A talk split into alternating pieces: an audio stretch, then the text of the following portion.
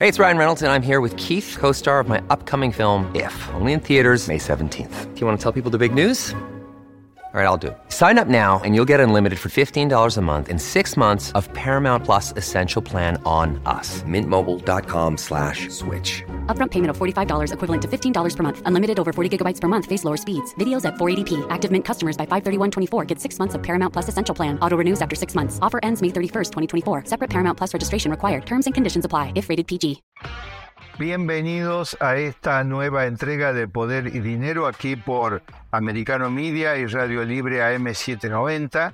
Eh, Poder y Dinero lo llevamos adelante junto con Sergio Bernstein, con Fabián Calle y quien les habla, eh, Santiago Montoya. Bueno, hoy eh, Fabián y Sergio me dejaron un poco solito. No sé si tiene que ver eso con el tema o con el entrevistado que estoy presentando ahora. Pero yo no creo que sea con el entrevistado, porque el entrevistado es un hombre muy querido y bienvenido aquí en esta casa de Poder y Dinero, Americano Media, Radio Libre M790. Estamos hablando de Darío Epstein, nuestro columnista especialista en mercados financieros internacionales, en economía internacional. Bienvenido Darío, ¿cómo estás?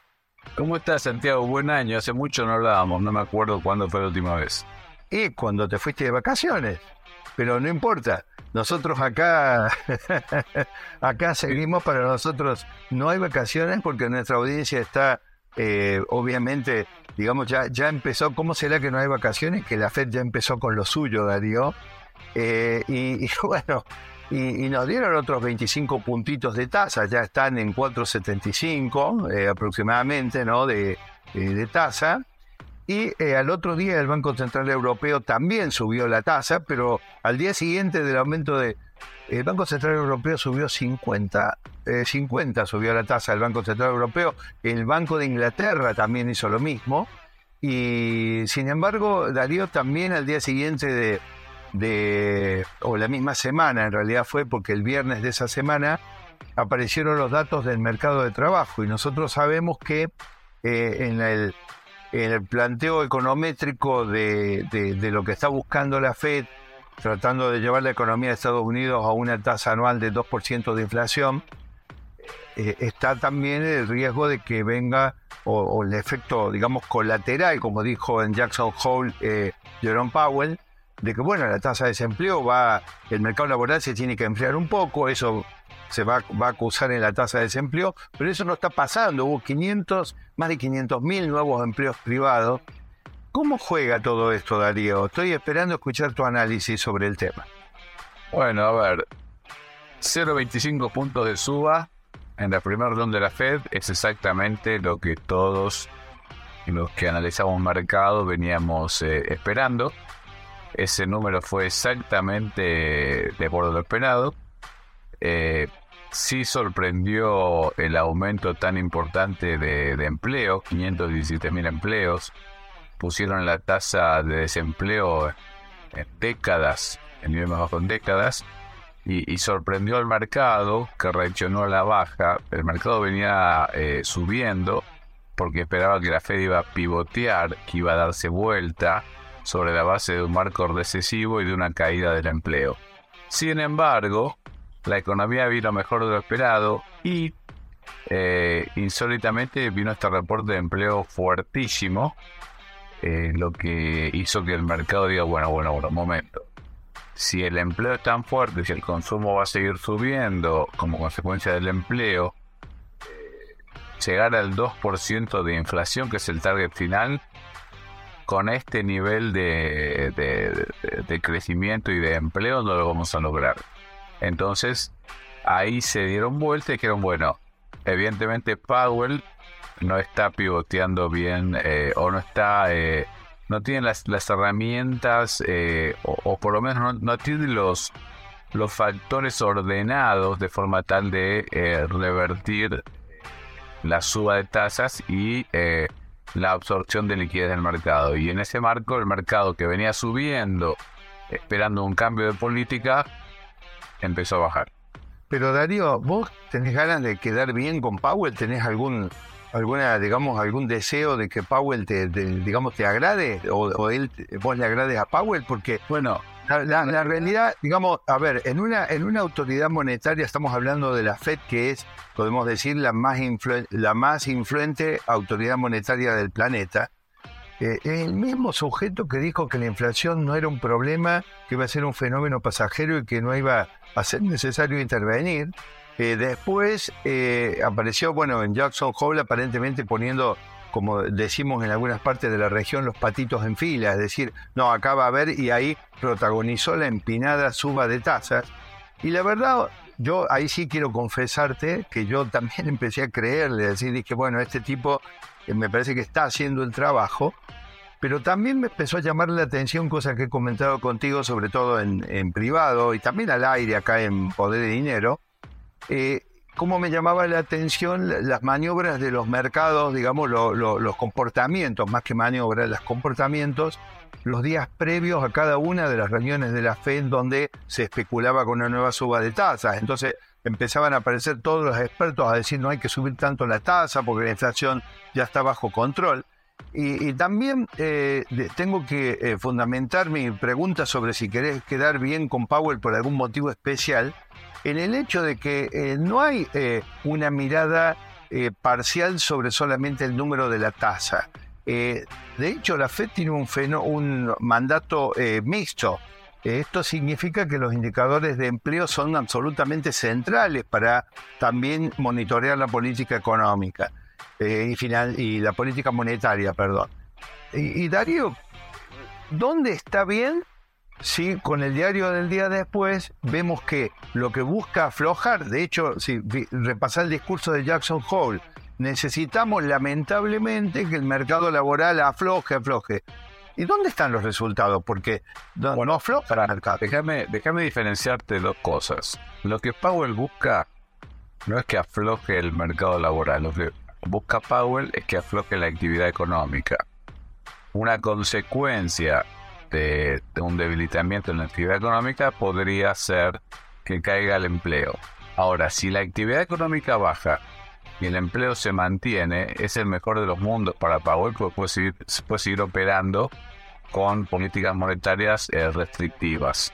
Es decir, retirando liquidez del mercado y subiendo la tasa. O sea, eh, el, pero ¿cómo? pero no, no, porque porque, pero entonces, ¿cuál es su diagnóstico inflacionario? Porque vos decís el diagnóstico, su diagnóstico es que, su diagnóstico es que la inflación está bajando. Lo que pasa es que él está mirando la inflación sin considerar energía y alimentos, ¿sí? que es la que está más resistente, porque los servicios están muy fuertes, y la energía tuvo una baja importante como consecuencia de la eh, del reacomodamiento de los precios energéticos eh, luego de la de, la enorme que tuvo por la guerra por la invasión de Rusia a Ucrania. Pero justamente. justamente digo la la inflación en diciembre aflojó pero cuando le, mirás la descomposición del índice fue en realidad energía lo que es inflación core ah, eso es mercado por eso el mercado luego de una suba importante empezó a darse vueltas con el eh, reporte tan importante de, eh, empleo. ¿Sabes? El mercado venía, tuvo un enero extraordinario, pues realmente el Nasdaq voló en enero y ya en febrero hace 3-4 días que viene eh, recibiendo golpes. Por ve claramente que no hay motivos para que la Reserva Federal haga un pivot, un cambio de política monetaria, porque está sólido. El, empleo que era el riesgo está sólido. Lo demás no es un riesgo, es lo que se esperaba, una reducción en la actividad económica. Ahora, lo otro que hay que mirar es que el salario no aumenta con la inflación. Y ese es otro tema que se mira también. El salario horario no está aumentando eh, no. a proporcional. Entonces, no, el salario horario, eh, Darío, el 2022 cerró y en los últimos tres meses, el último cuarto, justamente lo que se vio es esto, estamos hablando de 4.6 de aumento del salario horario en 2022, más o menos parejo durante el año, eh, contra eh, un 6.5 de la inflación general y 5.7 de la COR. O sea... O sea que la gente está perdiendo el poder adquisitivo. Entonces el poder de compra de la gente está cayéndose, lo mismo que eh, el ahorro. El ahorro se está reacomodando y están perdiendo eh, una parte sustancial de su ingreso en los aumentos en los alquileres y en algunas eh, potenciales aumentos en refinanciaciones de, deuda hipotecaria o prendaria. Y que compra una casa o cambia una casa y tiene que sacar una línea nueva, ya entra con tasas mucho más altas. Si bien no están en el 7%, ya están en el 6, 586, que igualmente sigue siendo duplicar lo que era al inicio del 2022. O sea que de vuelta, el ingreso de la gente tiene un impacto importante. Entonces, eso es lo que tiene que monitorear eh, Powell también, a los efectos de definir hasta qué punto sigue restringiendo liquidez y subiendo tasas. Bueno, eh, me parece que hemos redondeado un entretenido intercambio de puntos de vista sobre, eh, sobre este tema. Yo la verdad que eh, te tengo que confesar que venía eh, siguiendo, digamos, bueno, se ha recuperado Powell, ha recuperado seriedad y profesionalismo, pero no, no estoy tan convencido de que esté dando en la tecla con una alta efectividad de la política. Indudablemente, respuestas hay, pero no altamente efectivas. Pero mira, nos estamos quedando sin tiempo, en este primer bloque. Entonces te invito a que esperemos una breve pausa y seguimos eh, al regreso con más poder y dinero aquí por Americano Media Radio Libre M790 con Darío Epstein. At Evernorth Health Services, we believe costs shouldn't get in the way of life-changing care, and we're doing everything in our power to make it possible. Behavioral health solutions that also keep your projections at their best? It's possible. Pharmacy benefits that benefit your bottom line? It's possible complex specialty care that cares about your ROI. It's possible because we're already doing it, all while saving businesses billions. That's Wonder made possible. Learn more at evernorth.com/wonder. Bienvenidos nuevamente, gracias por seguir ahí. Eh, aquí continuamos con Poder y Dinero y con nuestro especialista en economía internacional y mercados financieros internacionales, eh, Darío Epstein. Sabes, Darío, que la, pausa fue breve, eh, pero fue suficiente para que me mandaran eh, unos chats Fabián Calle y Sergio Benestein para decirme que te ponga un poquito en aprietos con un tema, digamos, más, más de fondo que, que hace poquitos días yo presenté seleccionando un artículo que me llamó la atención de Financial Times y que está también en línea con una entrevista que hicimos hace un tiempo atrás aquí en Poder de Dinero con eh, el experto Héctor Torres, que es experto en todo el sistema financiero, en la institucionalidad del sistema financiero y de comercio mundial, ¿no? En aquella entrevista con Héctor Torres, Darío... Quiero aclarar que para mí el problema de ver estén conmigo es que el hombre es hincha de River Plate, que es un cuadro eh, poco popular en Argentina, y viene de tener una derrota tremenda en Córdoba, con un equipo Belgrano de Córdoba, que le produce una situación, una, una picazón importante. Creo que por ahí viene el problema. No, bueno, está bien, Darío, pero no te abuses. O sea, si yo lo veo tirado en el piso a Sergio, lo voy a defender, así que basta. Eh, lo, que, lo que te digo es, bueno, volviendo a lo, a lo otro y poniéndonos serios, eh, el, planteo es básicamente el siguiente en línea con lo que Torres en, su momento le presentó a nuestra audiencia y es, eh, mirá, frente al nuevo, al nuevo mundo que se ha abierto al conflicto entre Estados Unidos y China, especialmente, hablamos del conflicto preexistente a, la situación bélica en Europa, la verdad que las reglas de, la infraestructura del comercio y del movimiento de capitales y de bienes en el mundo está en crisis porque estaba preparado, digamos, para libertar el movimiento de capitales y de bienes, y sin embargo, digamos, eh, ahora con la desglobalización, si bien esa palabra, digamos, eh, se discute, pero lo que queda claro es que no es que la globalización se, se echó para atrás completamente, pero que hay una globalización diferente y aparecen palabras como el friendshoring, nearshoring, concretamente ponen eh, en colapso la famosa cláusula de la nación más favorecida. Bueno, hay una cantidad de elementos que chocan. Ahora, el punto, Darío, es el siguiente. Cuando los bancos centrales, hablamos de la Fed, hablamos del Banco Central Europeo, hablamos del Banco de Japón también, hablamos del Banco de Inglaterra, pobres los ingleses, te digo, los últimos meses son los que vienen protagonizando los peores indicadores, ¿no? Ahora, eh, Darío, eh, todos están apuntando a una inflación anual del 2%. Entonces, la, el planteo es, bueno, 2%, muy bien, ¿por qué no 1%? ¿O por qué no 3%? Y básicamente, para, para, para, déjame redondear con esto. El planteo, ¿saben qué cerra? Es, eh, el objetivo de 2% de inflación anual era razonable en el marco de una globalización plena que te empujaba permanentemente los precios de los bienes hacia abajo con una invasión de productos chinos. Y ahora, Darío, ¿es razonable mantener esos objetivos? Mira, ahí tenés un punto que yo quería volver un poquito para atrás, para que nuestra audiencia entienda, o tu audiencia entienda, eh, que nuestra audiencia. ¿Qué implica nacionalizar eh, en lugar de una globalización? Cuando vos eh, entraste en un periodo de globalización, el principal beneficiado, ¿quién fue? El consumidor.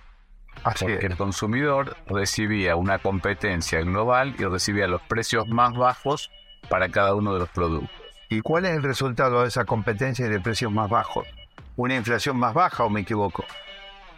bueno, a eso iba. Entonces, cuando vos partís de precios bajos y entras en una nacionalización o regionalización, porque como consecuencia de la Rusia te das cuenta que no podés depender de proveedores confiables, entonces necesitas desarrollar en tu propio territorio cosas en las cuales probablemente seas improductivo o ineficiente, el que termina pagando el precio, el que termina pagando el precio es eh, el consumidor.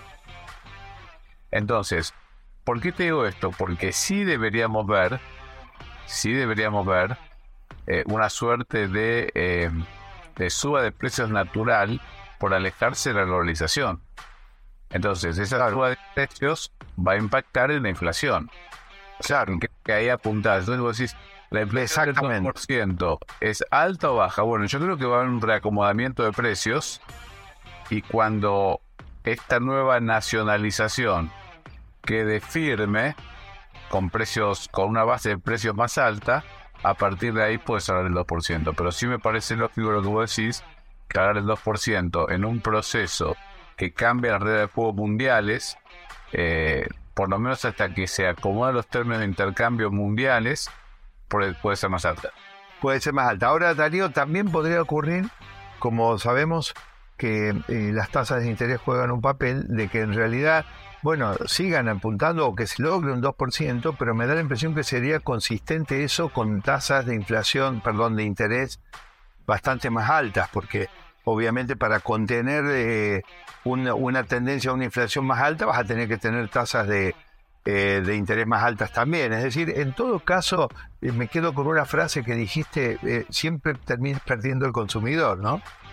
Exacto. Ahora, sí te debe advertir una cosa, la suba de tasas no es gratis y en especial para los gobiernos que están muy endeudados. Claro. O sea, vos pensás que Estados Unidos ya superó los 30 trillones de dólares de, deuda eh, deuda país. Claro. Eh, cada punto que sube son 300 mil millones de dólares de déficit por año. O sea, si bien eh, es el déficit fiscal, no el primario, ¿no? Pero bueno, eh, es tremendo. Cada punto de suba de deuda es una fortuna, y no solo para Estados Unidos, eh, Japón, Europa, olvídate, es, durísimo eso. Entonces, la suba de tasa no es inocua, eso lo tiene que entender la gente. O sea, tiene impacto por sobre todo.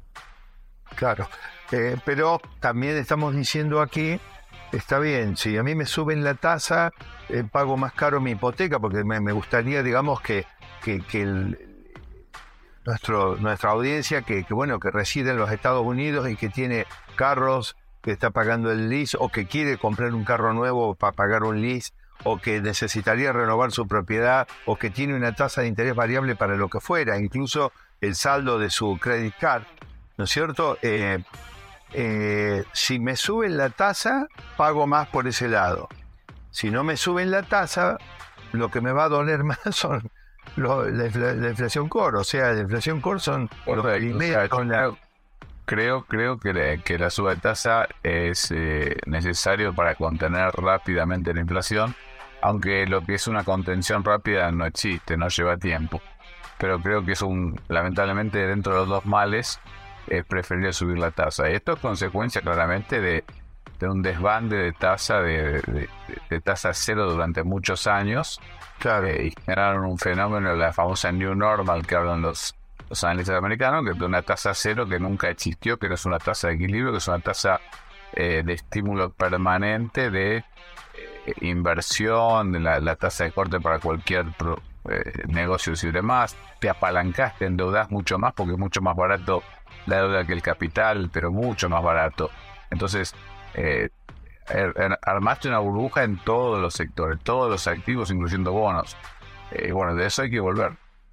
Nos queda poco tiempo, pero eh, ya que te tengo encerrado en este, en este lugar, te quiero preguntar, ¿y vos cuando tomás deuda para tus actividades personales, tu vida familiar, para una inversión, qué estarías mirando en este momento? ¿O directamente no tomarías deuda? Tiene que ser breve. No, a ver, de vuelta. eh, para la audiencia de Estados Unidos es muy importante eh, tener en cuenta que hay deuda más cara y deuda más barata. Por ejemplo, si vos estás endeudado con tu tarjeta de crédito y estás pagando arriba del 20% de tasa, en algún punto es interesante ver la opción de sacar una segunda eh, hipoteca eh, al, al, al 6-7% anual a los efectos de cancelar la deuda con la tarjeta porque hay deuda que es mucho más cara que otra. Claro. Se llama liability management eh, que, que hacemos a las empresas, también hay que hacerlo a nivel particular. El hecho de que el saldo de tarjeta sea cómodo de manejar sea de corto plazo, que no nos confunda que ahí tenemos una fuerte eh, tasa de interés que nos está comiendo nuestros ingresos mensuales. Está clarísimo. Bueno, te, te- te quiero comentar que me acaba de llegar un mensaje de Sergio Benestein eh, pidiéndome el derecho a réplica. Como ya nos estamos quedando sin tiempo, lamentablemente le voy a tener que dar a Sergio Benestein el derecho a réplica de comentar tus a- tus agravios cuando vos ya no estés allí en el aire. Pero bueno, eso es algo que va a resultar en todo caso entretenido y divertido para nuestra No. audiencia que va a querer saber qué tiene que decir Sergio sobre los dichos de Epstein en No, cuanto no hay, no hay agravios, por favor. Tuvo la, la mala suerte de perder en Córdoba su equipo. Una cosa habitual ya con Belgrano a Córdoba, pero bueno, me trae recuerdo del pasado, pero yo no lo grabé. No dije nada del- No, solamente le echaste sal en la herida. Bueno, eh, para nuestra audiencia, aquí estuvo Darío Epstein con nosotros, poniéndonos al día con los temas de mercado, con el panorama financiero internacional. Y Darío, te esperamos pronto esta vez. No podés faltar, no te vayas de vacaciones de nuevo, porque nuestra audiencia te quiere escuchar. Eh, seguimos con más poder y dinero, eh, luego eh, del corte aquí por Americano Media y Radio Libre AM79. Bienvenidos a un nuevo bloque de Poder y Dinero. Eh, hola Fabián. ¿Cómo estás, Santiago? bueno, qué bien. Somos dos hoy. Se nos, se nos fue a tierras aztecas el amigo Berenstein.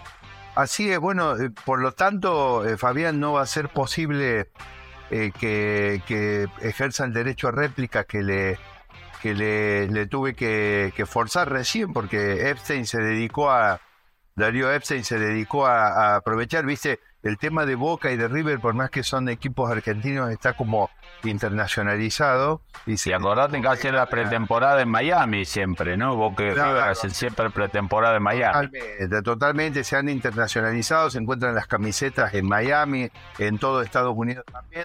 Y bueno, se dedicó a pegarle por una derrota que tuvo River con Belgrano. Pero dejemos ese tema entonces, lo disculpamos a ver este, yo lo defendí como corresponde, y vamos a lo tuyo que siempre traes temas, temas muy interesantes. ¿Qué tenemos ahora? Bueno, hoy tenemos un caso que venimos siguiendo, ¿no? Que es esta, eh, esta práctica subversiva que está llevando adelante Cuba y algunas de sus colonias, como es el régimen chavista, en Perú, una víctima más, ¿no? Eh, y en este caso hemos convocado un gran especialista en Cuba, un hombre que ha estado en Cuba, lo conoce desde adentro, el embajador Pedro Bonenque, que muchas veces lo hemos invitado para analizar Cuba. Bueno, hoy analiza la injerencia, la intromisión cubana eh, para destruir la democracia y la libertad en Perú. Así que creo que vamos a, a tener un muy buen programa y un muy buen análisis. Bueno, muchas gracias Fabián y Santiago. Es un placer estar nuevamente con la audiencia de Poder y Dinero por Dominicano Media. Hoy vamos a hablar de Perú, pero no es solo Perú. Nunca podemos dejar de todos lados al Caribe. La situación que están viviendo los peruanos, el pueblo y el gobierno excede ampliamente lo que desea el pueblo y el gobierno de Perú. Los hilos se mueven desde afuera, desde Cuba, para variar. Me parece que para entender un poco qué pasa, primero hay que describir brevemente dos cuadros peruanos, el económico y el político. El castrochavismo, lógicamente, desde La Habana decía que el político se devore el económico en su provecho para dominar el país. Esto tiene mucho que ver con la geopolítica y lo veremos en un ratito. Empecemos por lo económico, muy breve, muy sintético. En los últimos 20 años, Perú mantuvo un crecimiento económico sostenible con PBI per cápita de unos 14.620 dólares, lo que lo ubica en el puesto 46, y un índice de desarrollo humano que lo ubica en el puesto 79, según el Banco Mundial. A ello le sumamos una inflación anual del 6.43%, de las más bajas de América Latina. Le sumamos que la inversión extranjera directa superó en el 2018, de cuando tengo cifras, los 6.700 millones de dólares, más que Uruguay, Chile y Bolivia. En el 2022, el año pasado, las reservas de oro de Perú llegaban a 34 toneladas. Eso lo sitúa a Perú en el puesto 55. Es decir, como vemos, las políticas económicas de este querido país andino fueron positivas pero claro, las crisis políticas e institucionales fueron recurrentes ya desde el 2001. Hoy también por razones de tiempo no nos vamos a ir tan lejos, 22 años atrás. En 2018, para hacerlo desde más cerca, recuerdan que renunció el presidente Pedro Pablo Kuczynski por corrupción, por acusaciones serias de corrupción, y después se sucedieron tres presidentes entre escándalos, manifestaciones y vacancias que fueron Vizcarra, Merino y Sagast. Bueno, finalmente Pedro Castillo triunfó en las elecciones nacionales de junio del 2021 al superar a Keiko Fujimori por el 50.1%. Por supuesto que para variar hubo demandas, apelaciones, pedidos de nulidad de Frente Popular de Keiko Fujimori, pero la justicia electoral peruana rechazó todo esto.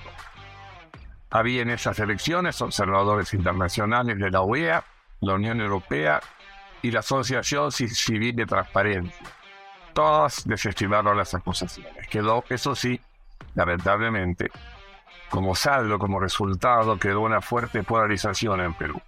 El gobierno de Castillo se caracterizó por polémicas, acusaciones de nombramiento de funcionarios públicos con antecedentes penales o poco idóneos, denuncias por corrupción y censura de prensa opositora. Esto se fue agravando cada vez más, la crisis política institucional, con nulo respaldo de la fuerza de seguridad y las Fuerzas Armadas. Todo eso condujo a Castillo, luego de sortear dos periodos de vacancia del Congreso, el 7 de diciembre último, y declaró el cierre del Parlamento y, e instauró para instaurar un gobierno de excepción. Desde ya, actuando con reflejos inmediatos, el Poder Judicial condenó las acciones de Castillo. Todo el gabinete renunció y el Congreso votó su destitución. El presidente fue detenido por la Policía Nacional y asumió la vicepresidente Dina Boluarte. Acá meto una cuña, perdón, hago una digresión. Las Fuerzas Armadas peruanas y las Fuerzas de Seguridad peruanas les tardó bastante y lucharon denudadamente para derrotar a Sendero Luminoso. Esa fuerza maoísta que era el dolor de cabeza no solo de Perú, sino de la región. No iban y no van a permitir fácilmente que algo parecido aparezca en el horizonte peruano. Entonces, ¿qué pasa? Empiezan a actuar fuerzas externas. ¿Y de dónde vienen las fuerzas? Como dije antes, del Caribe. Se organizaron sucesivas manifestaciones populares con violencia creciente, reprimidas por la policía. Lamentablemente dejó un saldo de creo que 50 y pico, 60 muertos. Son estas manifestaciones las que podían, las que pedían reponer al presidente Castillo. En esto otra digresión. Resulta sumamente irónico, por decirlo suave, que el presidente de Cuba, Miguel Díaz Canel, cuyo país no ha permitido elecciones libres en 64 años y elecciones pluralistas desde noviembre del 58, que no hay elecciones pluralistas en Cuba, haya dicho hace pocas semanas que la destitución de Castillo es el resultado de un proceso de las oligarquías dominantes para subvertir la voluntad popular. Esto dice el presidente cubano. Volviendo a Perú, Dina Boluarte, la presidenta, aunque está constitucionalmente habilitada por la Constitución, es decir, para terminar el mandato de Castillo, no olvidemos eso, está completamente habilitada, legalmente habilitada, pero impulsó elecciones anticipadas a la mayor brevedad, llamó al diálogo nacional, alcanzar la paz social, etc. Eh, el 3 de febrero el Congreso volvió a rechazar el adelanto de elecciones. Por ahora no va a haber. En el medio, Boluarte debió afrontar la renuncia de su jefe de asesores, la renuncia de cinco ministros desde que asumió en diciembre y continuar el bloqueo de rutas de Ocurín, por ejemplo, en el centro andino. Aquí es donde entra a jugar una iniciativa de proyección latinoamericana del así llamado progresismo de izquierda el RUNA Sur, integrado por organizaciones sociales, sindicales e indígenas. ¿Quién está a la cabeza de esto? El jefe del MAS. En Bolivia, Evo Morales.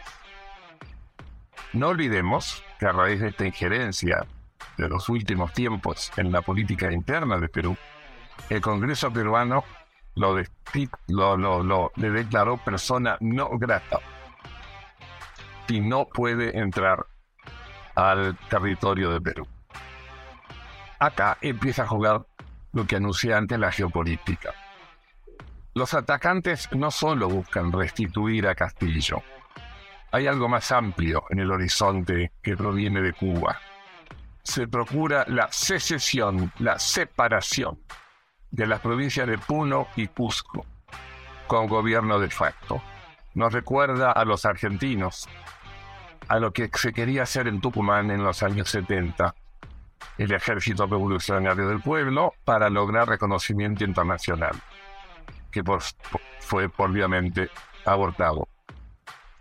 Según informes de la inteligencia peruana, el financiamiento de estos grupos es de Evo Morales, y entre estos atacantes que él conduce hay peruanos y bolivianos. Está, por supuesto, metido en el guiso, como se dice en algunos países, el embajador de Cuba en Perú, muy activo. La provincia de Puno, ¿qué pasa con Puno? Puno es rica en litio y junto a Cusco son los más fuertes bastiones que tuvo Castillo y forman una cuña de la proyección de la visión de Evo Morales desde Bolivia. Después hablamos en un ratito de la llamada toma de Lima, que es solamente una operación de presión y distracción. Bueno, Santiago, como te dije, un panorama muy detallado y también muy alarmante, ¿no? Eh, el proyecto este, esto que parecía una locura de Castillo, empieza a tomar forma y que no era una locura, sino era parte de un plan mayor, quizás, ¿no? Claro. Fabián, no paramos en realidad de, con esto de... menos mal que algunas veces aquí en Poder de Dinero ponemos un poquito de humor porque no paramos en realidad de, de, de, que se generen noticias como estas cada vez que tenemos que levantar la cabeza y mirar Latinoamérica, países tan queridos con tantos problemas. Bueno, los goles son de los malos siempre, los goles son de los malos. Ojalá alguna vez empiecen los goles de los buenos hay que visibilizar los temas para poder estar atentos y eh, a, esta, a esta batalla permanente que se está dando. Bueno, nos quedamos sin tiempo. Vamos, vamos, nos despedimos de, de nuestros amigos. Bueno, Santiago, la verdad que palabra por palabra de Pedro, más, más impotencia se siente, ¿no? Eh, Pedro siempre tiene esa visión, de, aparte conoce tanto, conoce tanto eh, toda la situación a fondo, bueno, es una la verdad que es un aporte extraordinario siempre el de Pedro. Eh, bueno, doloroso escuchar eso, pero mucho mejor conocer la verdad que, que nos engañen con mentiras. Sí, además lo más, lo más, eh, lo más doloroso, usando la palabra que veníamos hablando en el, en el corte, es como el silencio de la región, ¿no? Eh, Lula, el kirchnerismo en la Argentina, el propio Boric en Chile, eh, propio México, con López Obrador, eh, tratando al golpista de Castillo como víctima, ¿no? O sea, hay una enfermedad muy difundida en América Latina y esa enfermedad claramente está afectando a la democracia y la libertad. Si se considera Castillo un demócrata después de que intente un golpe de Estado, la verdad que la región está en muy serios problemas. Bueno, como siempre, comprometidos, comprometidos con la, con la verdad y con la libertad.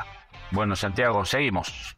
Sí, bueno, recién eh, mencioné, adelante lo que podríamos llamar la toma de Lima por parte de los manifestantes que atacan al gobierno de, de Perú. Pero esta toma de Lima, toma de la capital, es solo una operación de presión, de distracción. También participan, por supuesto, manifestantes llevados desde Ayacucho, Andaiguala, Puno, Cusco. El objetivo principal de los manifestantes es el sur peruano. Fue y sigue siendo el sur peruano. Acá hay que hacer otra, otra digresión. Hay que recordar que con la caída del Imperio Soviético y la pérdida de la Guerra Fría por parte de la Unión Soviética a fines de 1991, el régimen de La Habana quedó bastante huérfano.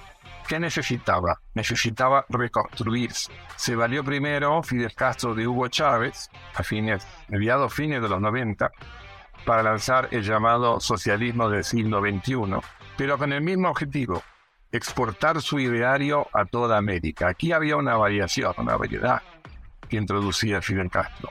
Ya no había, ya no se, no era indispensable ingresar al poder, llegar al poder por bayonetas, bajar de la sierra. Ahora, no, no, no. Le ha dicho él a una fuente muy confiable que yo tengo por mis años en Cuba. No, no, ahora esto no hace, ya no hace falta.